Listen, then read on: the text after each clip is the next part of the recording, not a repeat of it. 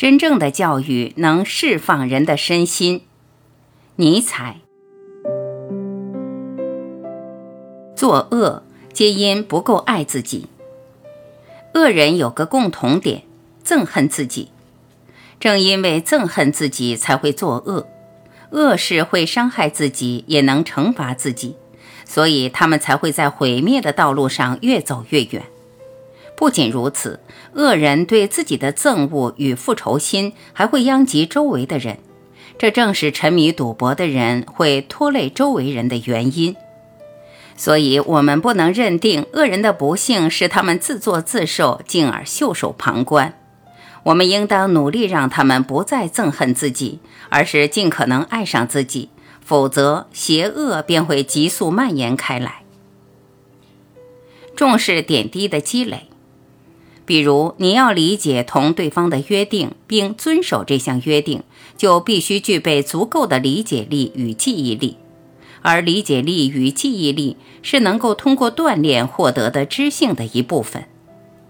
要对对方或是对遥远的某人产生同情，就必须具备充分的想象力，而想象力也是知性不可分割的一部分。人性的伦理与道德与知性有密不可分的联系，而没有知识的知性是不存在的。因此，即便你现在学习的东西看起来毫无用处，它也会成为能好好生活的基础。真正的教育能释放人的身心。到好学校就能遇到一个好老师，受到良好的教育，是这样吗？你希望老师教你什么？如何教育你？不同的教师和学校会不会教你不同的事情？不是这样。真正的教育不在于头衔和成就，而是能让你发挥出全部潜力。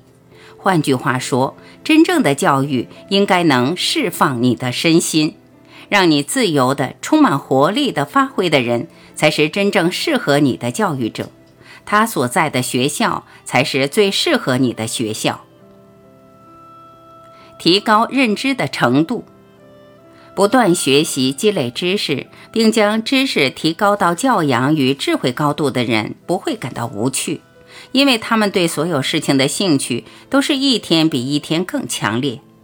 即便他们所见所闻与他人相同，他们也能从普通的事情中轻而易举地发现教训与提示，并发现填补思维空隙的东西。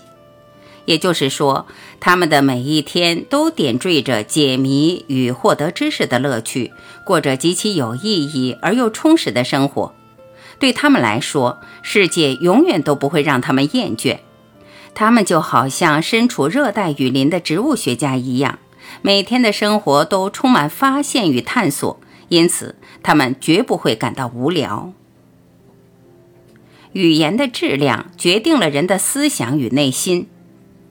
在日常生活中，我们不时会将自己的想法与感情告诉他人，或是在心中思索。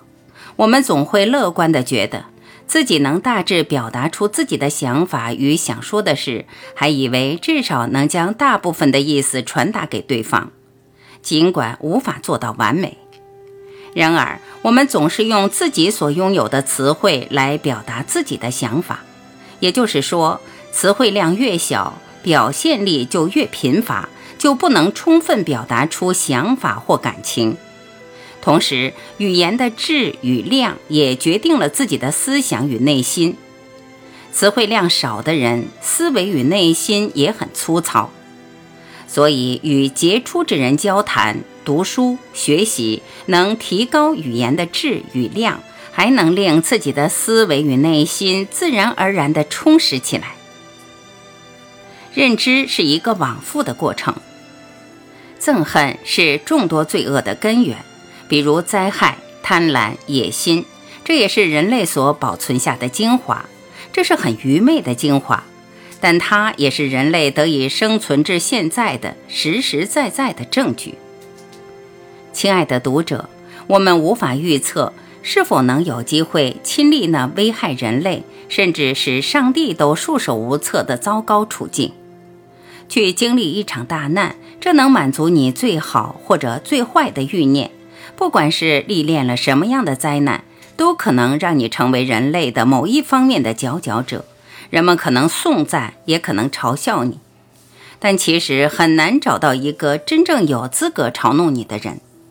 但是早晚有一天，他们会恍然大悟，找回失去的良知，哭泣自己的不幸，忏悔自己的羞耻，重回真理的怀抱，深入探索的脚步。曾经的坚持，却发现是个笑话。曾经自以为的真相，竟然是个谬误。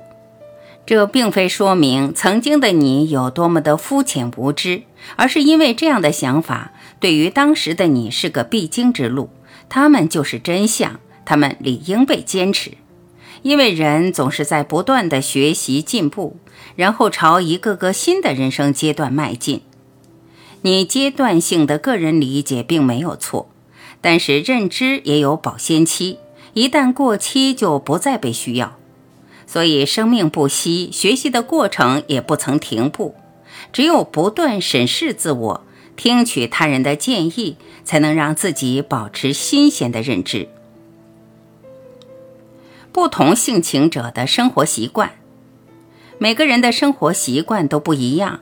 有些人喜欢缓慢的，有些人喜欢快节奏的，还有些人更喜欢一些危险的。他们认为这样才更有勇气来增强个人的力量，这是要根据个人的性情决定的。高傲者对于轻而易举的战利品不屑一顾，他们真正在乎的是那些有顽强意志的人。只有遇到棘手的对象，他们才愿意全力以赴。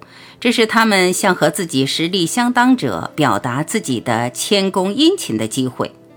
因而，对他们来说，恰当的表现机会之下，任何的争斗、抗争都是值得的、荣耀的。有些骑士气质的人会习惯于表现一种谦恭有礼的风度，但对于那些并不怎么高贵，而他也不妄想去征服的人来说，同情是最好的。但通常来说，同情却是那些轻浮的女人的美德。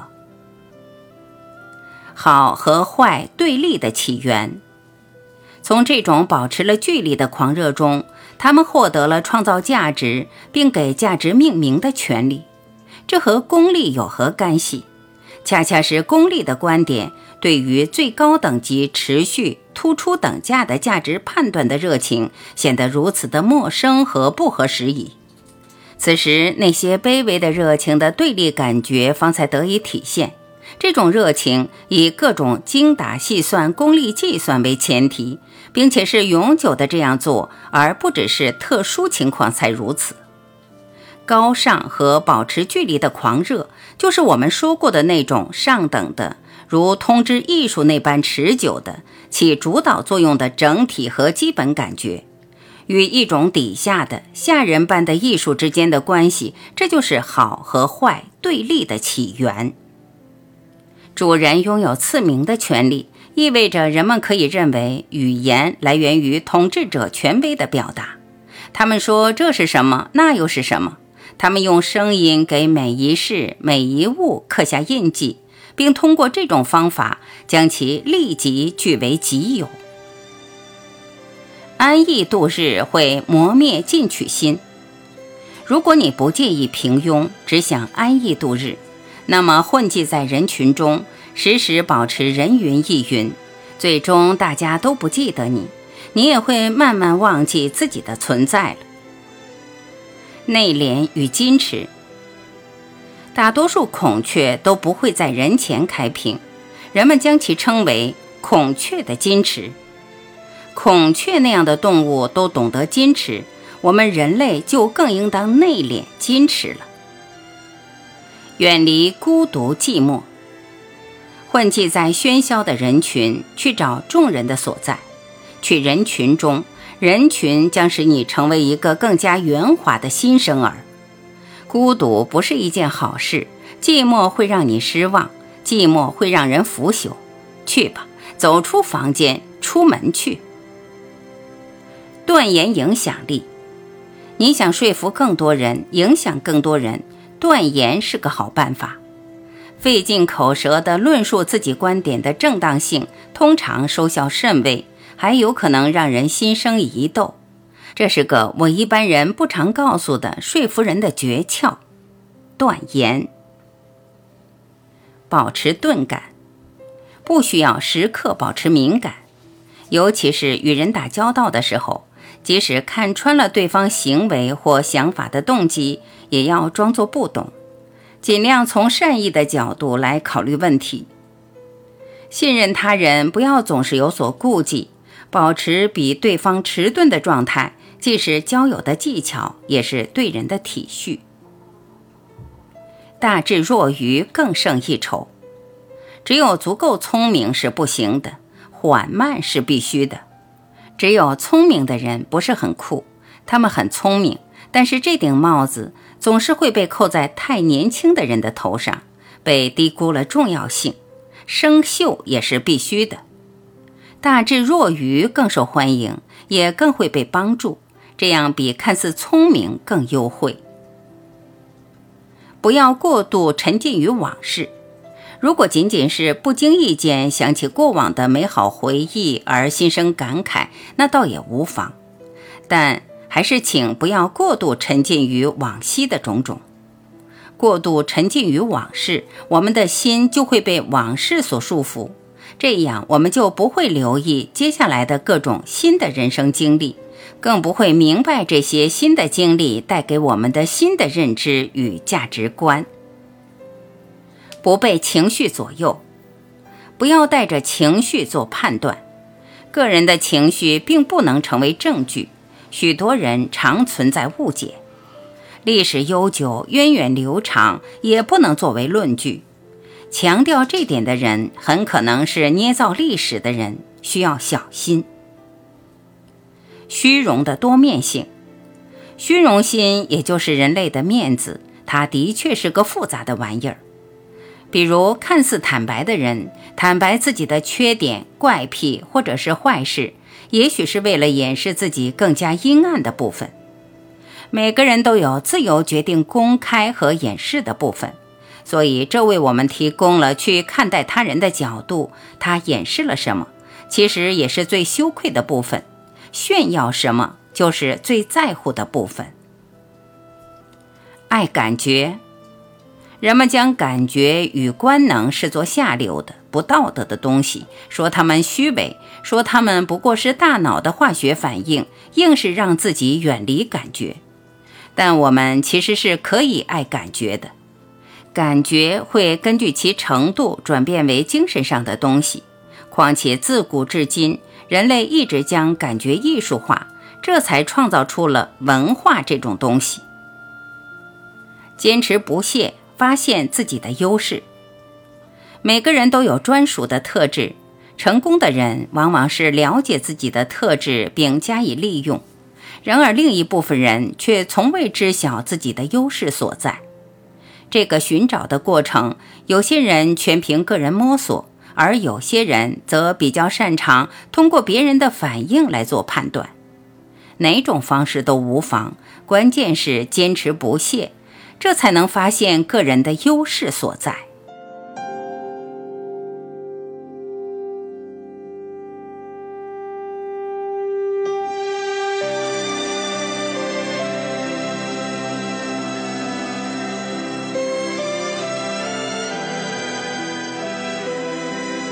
感谢聆听，我是晚琪，再会。